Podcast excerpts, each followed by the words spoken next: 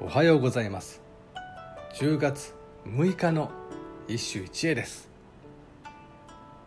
千載和歌集より藤原の春勢。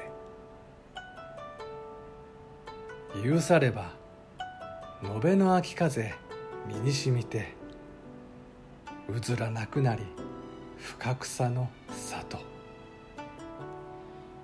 許さればべの秋風。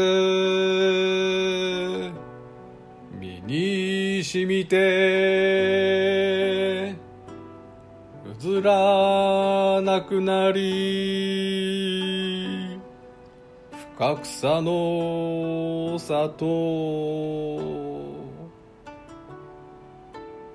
夕方になると延べの秋風が身にしみる。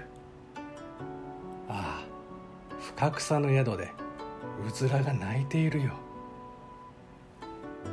うずらというと今の人はまず卵を思い浮かべるかもしれないがその鳴き声といえば鶏ほどではないが割にけたたましい。なので一見すると和歌の風情に合わなそうではあるが今日の歌の背景を思うとうずらの鳴き声はかえって大きい方がいい。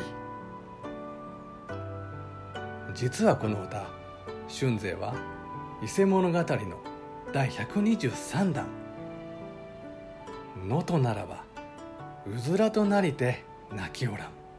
仮に誰にやは君は小ざらん」この歌の後日談として読んだものだ。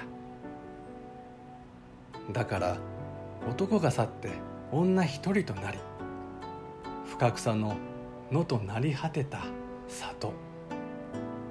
そこから男がいるはるか遠くの都までうずらの声は聞こえるほどの大きさでなくてはならない。以上今日も素晴らしい歌に出会いました。